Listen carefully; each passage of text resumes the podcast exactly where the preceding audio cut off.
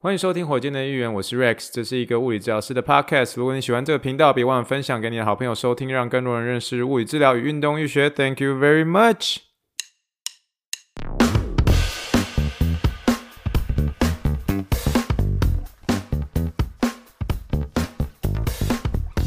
Morning, morning, good morning. Think big, dream big, and let's make it to the rocket. 今天是二零二四年一月三号，欢迎收听第一百七十二点三级的火箭队一员。各位听众，大家好，你好，你好，你好，让我们听一听气泡水的声音。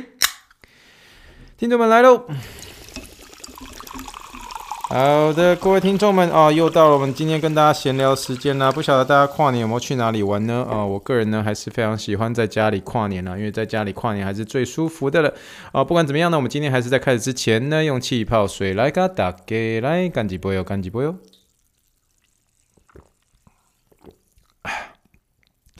好的，各位听众们啊，新年快乐！不晓得大家这个呃跨年有没有特别去哪里玩呢？哦，我最近刚度过了一个蛮愉快的一个，有点像是跨年的一个年假啦，算是整整休息了六天哦，有去了一些地方，简单的去走走一下，然后吃了一些美食的。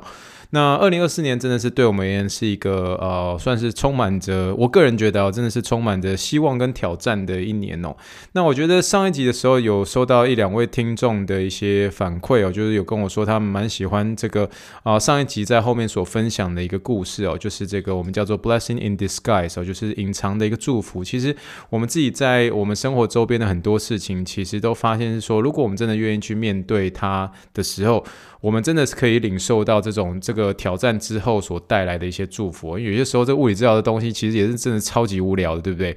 可是当你愿意去接受它，去做这些反复，也许它看起来像是一些无聊的东西，可是你最后得最后让你的身体变得更强壮的一个时候呢，你真的可以感受到说，哦，原来这些看起来枯燥乏味的东西，其实对身体是很有帮助的。可是我们其实。我们每次要去做运动之前，其实我们就很难跳出那一步，对不对？尤其是最近的冬天，冷得不得了。可是那第一步是最困难的。可是当你愿意踏出那一步的时候，就是你真的恢复健康的一个开始啦。我也不懂为什么我在一开始的时候要聊这么多鸡汤的一个东西哦。可是呢，我们今天其实是想要跟大家聊很多有关于肌腱哦，肌腱的一个呃一个特性跟肌腱的一个内容啦。那为什么突然想要聊基建呢？因为不瞒各位所说，最近有收到几位这个听众们，他呃可能私底下传给我的一些问题，来问我有关于是这个基建上面的一个防治跟基建的一个受伤的一个原因哦。可是呃最近呢，我必须说我收到很多非常非常有深度的一些问题哦，以至于说那个问题要回答之前，我觉得我需要花一些集的一个时间来，有点像是。哦、你可以说有点像是前期预告吧，就是我不可能很快的把一个一个这么，因为肌腱真的是一个很多内容的一个东西，因为肌腱的特性非常的一个复杂，大家不要好像简单的觉得说啊，肌腱不就是我们平常吃的那个呃那个牛肉面要半筋半肉的那个牛牛筋的那个那个位置那个胶原蛋白，那不就是牛筋吗？啊，这个这个那个那个就是胶原蛋白嘛，没什么好讲的，对不对？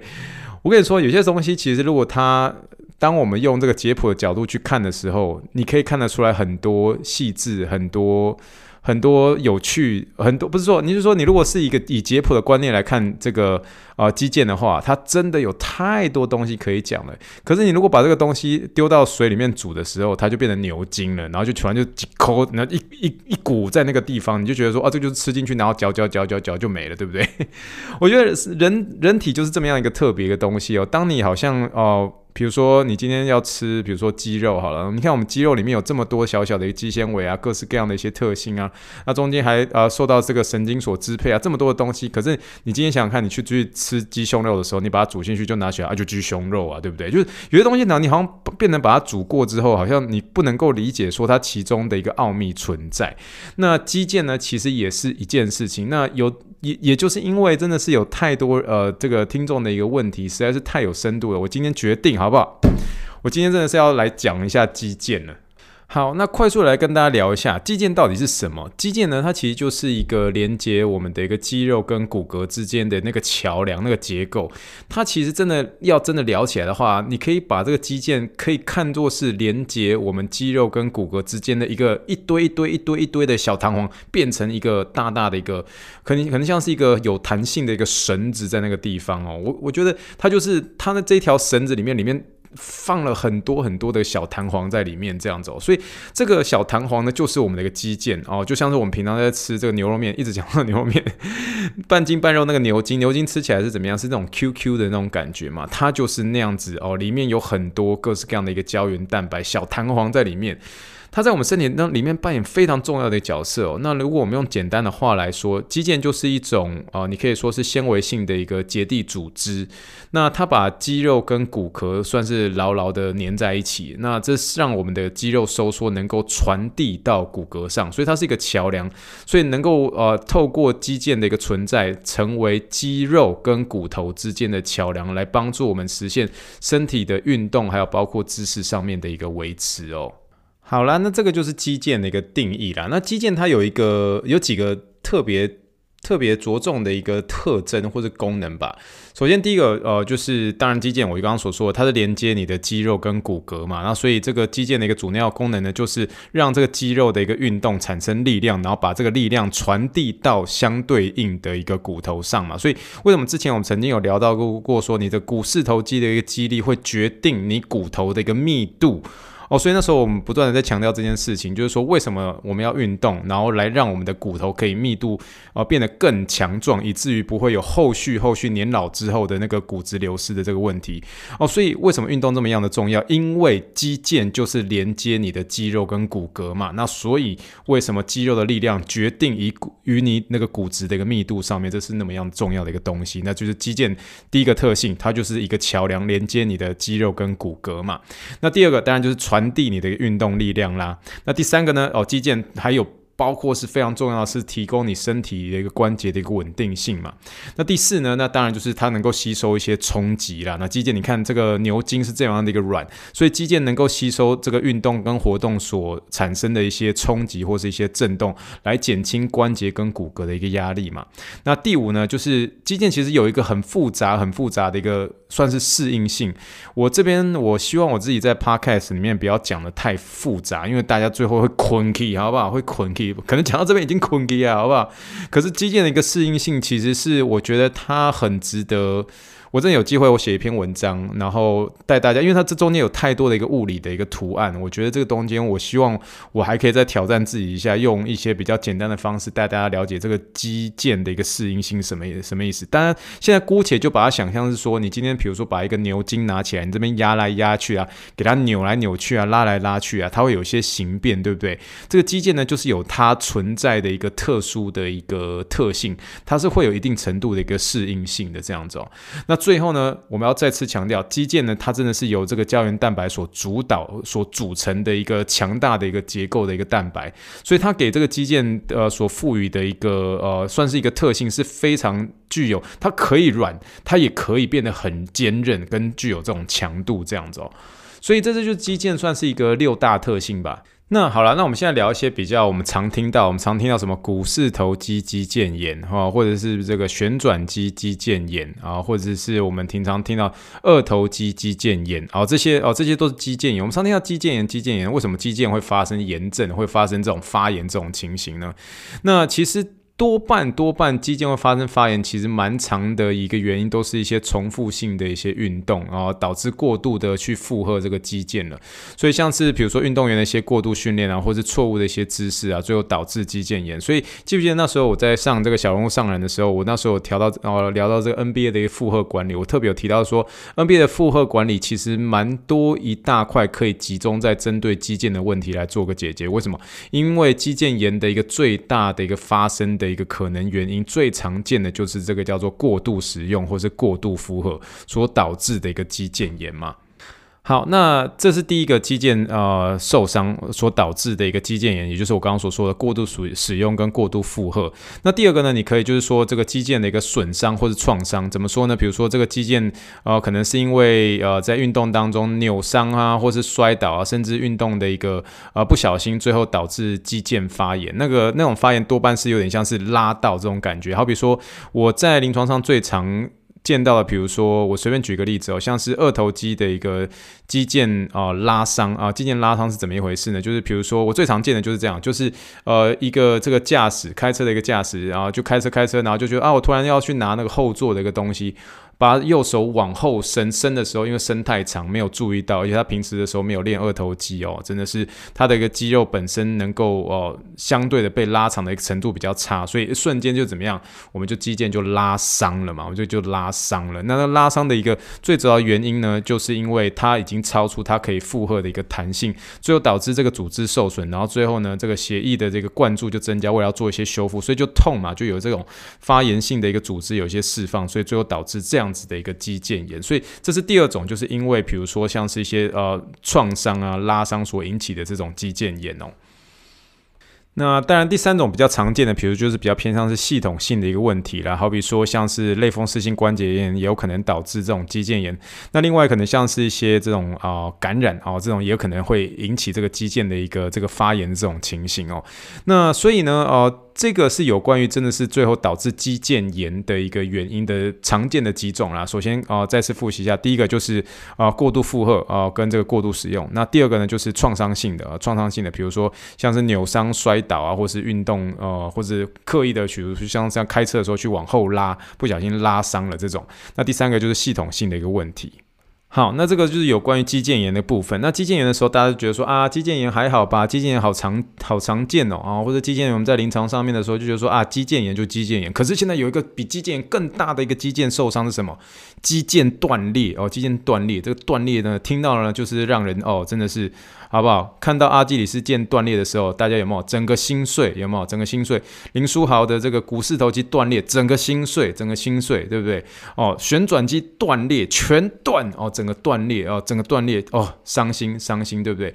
所以这个肌腱断裂是一个非常非常大的严重的一个事情。为什么？因为这个肌腱断裂的意思就是说，这个肌腱在受一些外力作用的情情况之下，发生严重的一个损损伤，导致完全断裂或是部分撕裂。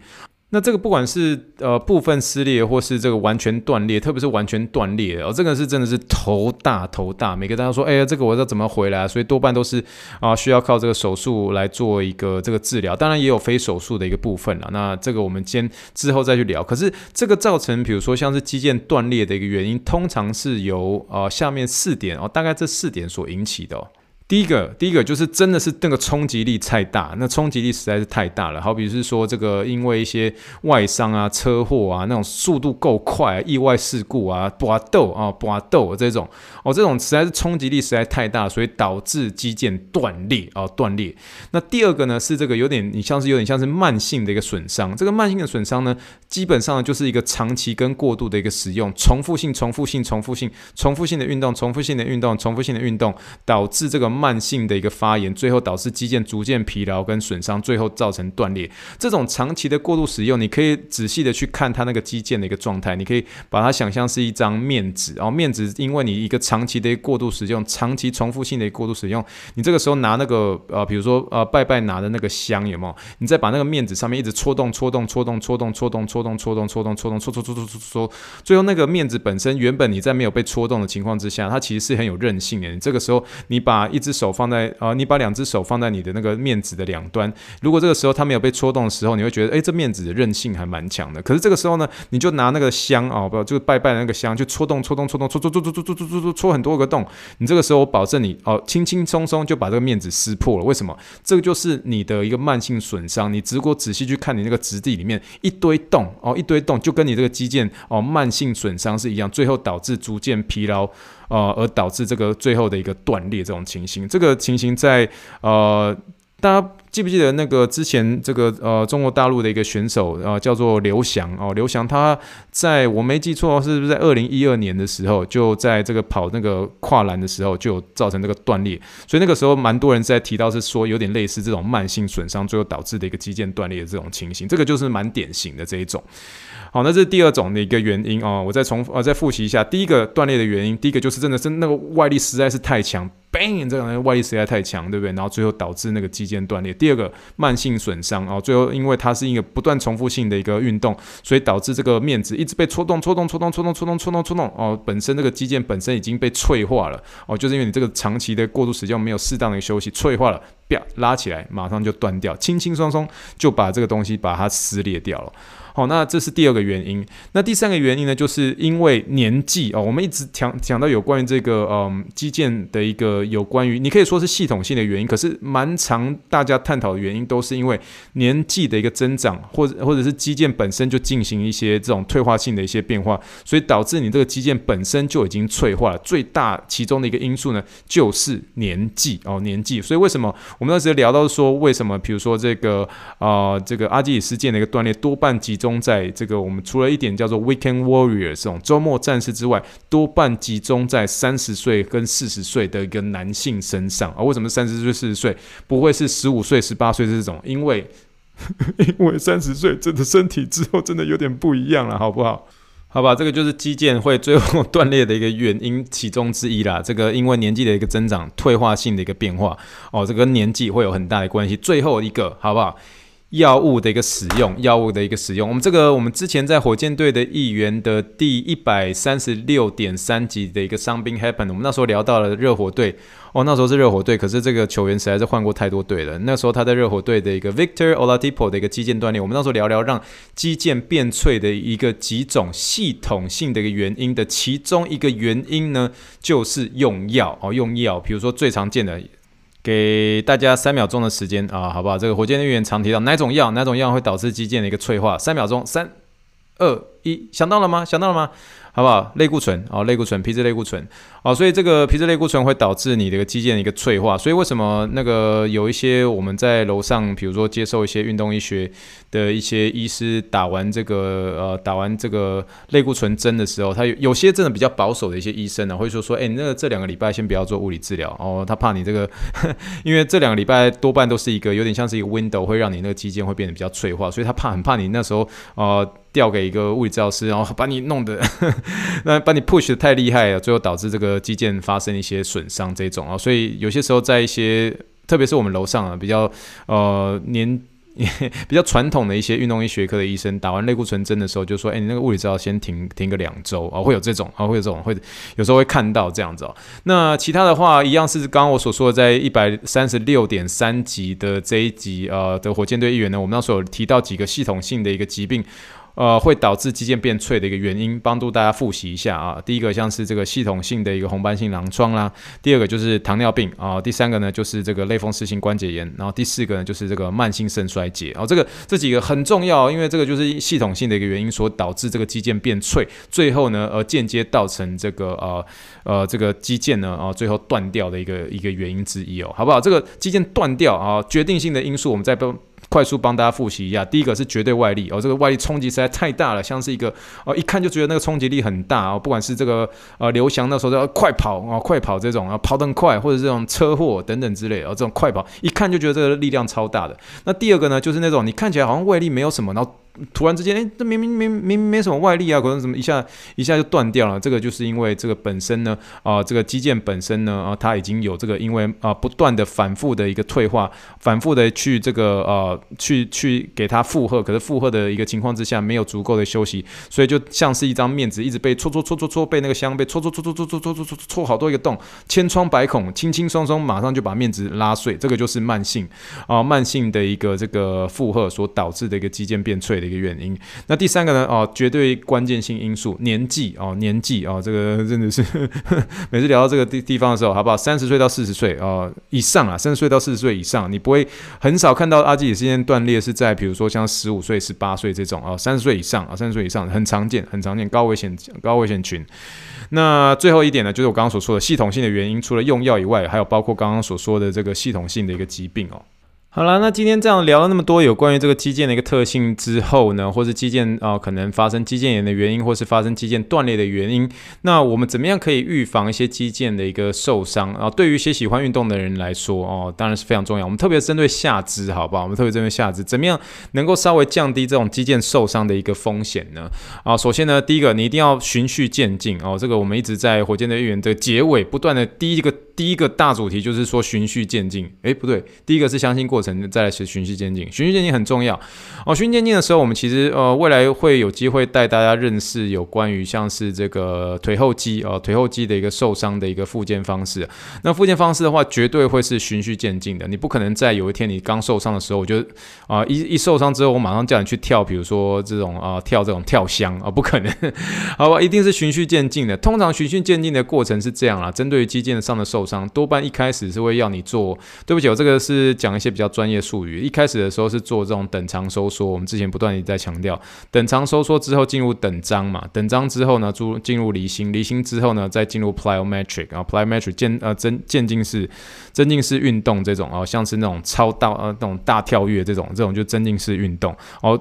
多半多半都是这样啊，就从这四个过程开始，从等长收缩 isometric 开始，再变成是等。呃，等张，然后再来离心啊，离、心之后呢，开始进入 plyometric，通常就是这四个，哦，就直接这样慢慢连上去，然后从啊双脚到单脚，多半是这样，然后大原则，大原则是这样，所以这个循序渐进呢，就是我刚刚所说的循序渐进就是这么一回事，循序渐进，一直在一直在鬼打墙哦。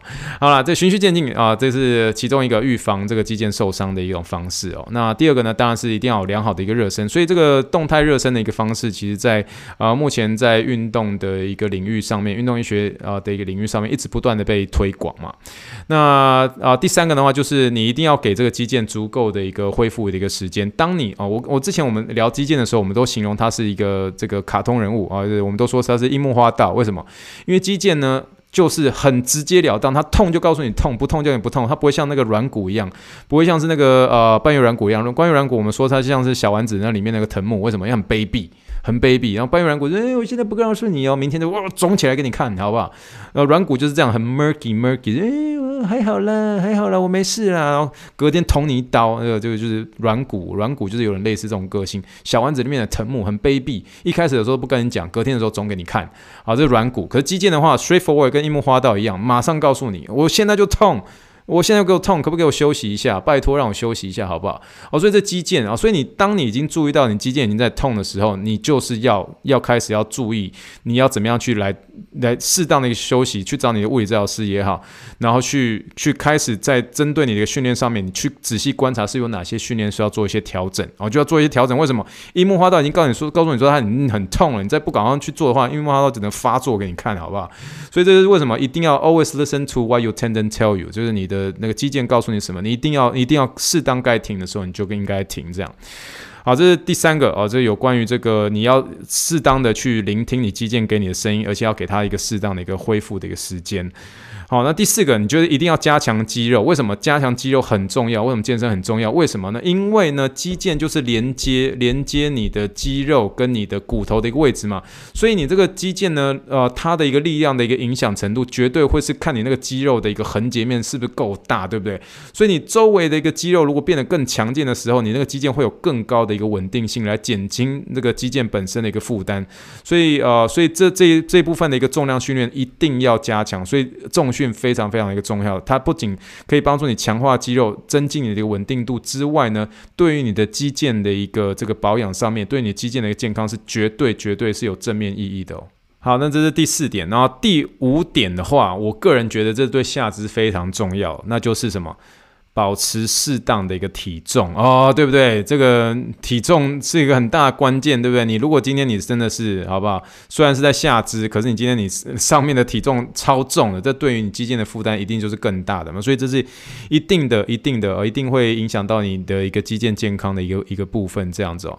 那其他一个部分的话，包括像是一些啊，你当然正确的一些装备啊、鞋子啦，合理的安排你的运动计划啊，而且在啊疼痛开始发生的时候，及时的治疗哦。这些都是很重要，可是有关于下肢上面的一个肌腱的一个呃伤害的部分的话，我会说这这五点嘛，就第一个就是循序渐进，啊，第二个就是要有理想的一个热身，第三呢，就是今天那个你的肌腱是樱木花道，如果他已经告诉你他已经痛的话，你要足一定要给他适当的一个恢复一个时间。然后第四个就是一定要这个有一个重训，强化你一个肌肉的一个强度哦，增加你一个肌肉的一个横截面嘛，所以那个最后你那个肌腱才会够强大嘛，对不对？然后第五个呢，就是特别注意你这个体重控制哦，这些是呃，特别是针对下肢的一个肌腱问题，一定要做出的一个呃，有点像是防治手段啊。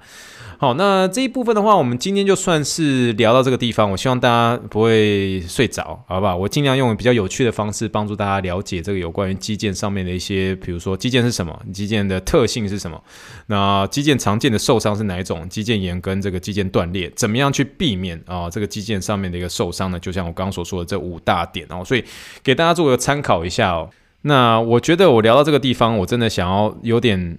想要跟大家聊一件事情，就是说我真的觉得现在听众的一个这个问的问题的一个水准实在是超级强大的，不断的在 challenge 我，就是呃，在我回答的一个方式，我到底要用什么方式来回答？因为我真的很希望有些东西可以跳过一些很复杂琐碎的一个化学物理的一个东西，可是问题是我不能跳过，可是我跳过，我又。没有办法用一些这个，我真的很希望能够很简单的用聊天的方式跟大家聊这个东西怎么一回事。我也不希望大家睡着，可是今天呢，就是我尽可能能做的，把这个基建的特性先跟大家先有点像是前情提要一下。我们后面会开始进入一些呃，比如说像是真正的一个 something happen，带大家去认识说这个人。他为什么会受伤？你认为他是什么样的原因？所以这个肌腱的一个呃，肌腱的跟带大家一个认识，我们一定要一定要提到这一块哦，一定要提到这一块。所以今天有关于肌腱的一个介绍呢，我们就算是进行到这个地方啦。那我们准备最后一个单元，那就是我们的临床英文时间啦。好了，今天临床英文时间呢，好不好？就是带大家来认识一下肌腱呢，本身呢，就是我们平常在吃牛肉面的那个牛筋啊，半肉半筋的那个牛筋。哦，所以你今天呢，如果在临床上面你要问呃这个呃你的一个你的个案，好吧？问他就说，诶，这个老板，你这个牛筋怎么卖啊？这英文怎么说？How much is this beef tendon, boss？全部都国中英文单字。How much is this beef tendon, boss？好不好？Beef tendon 牛筋，B E E F T E N D O N 两个字，beef tendon 牛筋啊？请问这个牛筋怎么卖啊？How much is this beef tendon？啊，老板啊。Boss 哦，Rex 可不可以不要那么快就聊吃的东西啊？没有，这个真的是大家哎，今天这个讲基建的东西，能够把它变到后面扯到一些牛筋的这些东西，我自己也是蛮佩服我自己的啦。好啦，当然不可能临床的时候问这个 你的个案问你，就说，哎，请问这个老板这个牛筋怎么卖，好不好？我们简单的在临床上面，我们就说肌腱就像是一个很坚固的一个绳索。虽然这个肌腱你本身你如果用解剖去看，那个绳索其实里面都还有一些小弹簧、小弹簧在里面哦。所以呃，用绳索都没有办法完全去解释啦，就是说这个肌腱它一个奥妙之处。可是我在临床上我会这样说，我说肌腱就像是一个坚固的一个绳索哦，那个绳子的绳那个 rope R O P E 那个绳子。它紧接着你的肌肉跟骨骼，然后它协助我们移动，并且保持稳定。好，这句英文怎么说？你可以说：Tendons are like strong rope that connect muscles to bones, helping us move and stay stable。哦，就这样。哦，这个肌腱的英文 tendons 哦，T-E-N-D-O-N-S 哦，这个是复复数了。啊、连接你的肌肉跟骨骼，connect muscles to bones，哦、这个帮助我们能够保持稳定，然后动来动去，helping us move and stay stable，哦、就是这样子。我们今天就是很快速、很简单的带大家啊、介绍一下肌腱本身啊、呃，肌腱的特性是什么？肌腱常见的一个受伤，包括肌腱炎跟肌腱断裂，怎么样避免肌腱受伤，特别是下肢的一个受伤，好不好？特别注意一下喽。好啦，我们今天就算是聊到这个地方啦。哦，想不到今天我还是能够把这一集给它硬盯出来了。希望同学大家可以从这一集当中呢，更认识物理之高跟运动医学喽。那我们准备做结尾啦。以上就是火箭队员一员第一百七十三点。一百七十二点三集，谢谢大家就是收听。如果喜欢火箭内容的话，啊，帮啊我分享或是寄听众信箱五四留言五星留言给我支持跟鼓励喽。Spotify、YouTube 也可以留言，欢迎大家跟我聊聊你们收听的心得喽。让我们相信过程，循序渐进，跳脱舒适圈，逐梦踏实。让我们一起 Think big, dream big, and let's make it to the rocks。在现在收听我是 Rex，大家晚安喽，Thank you。And 老板，你这个牛筋到底怎么卖呢？Thank you and good night, bye。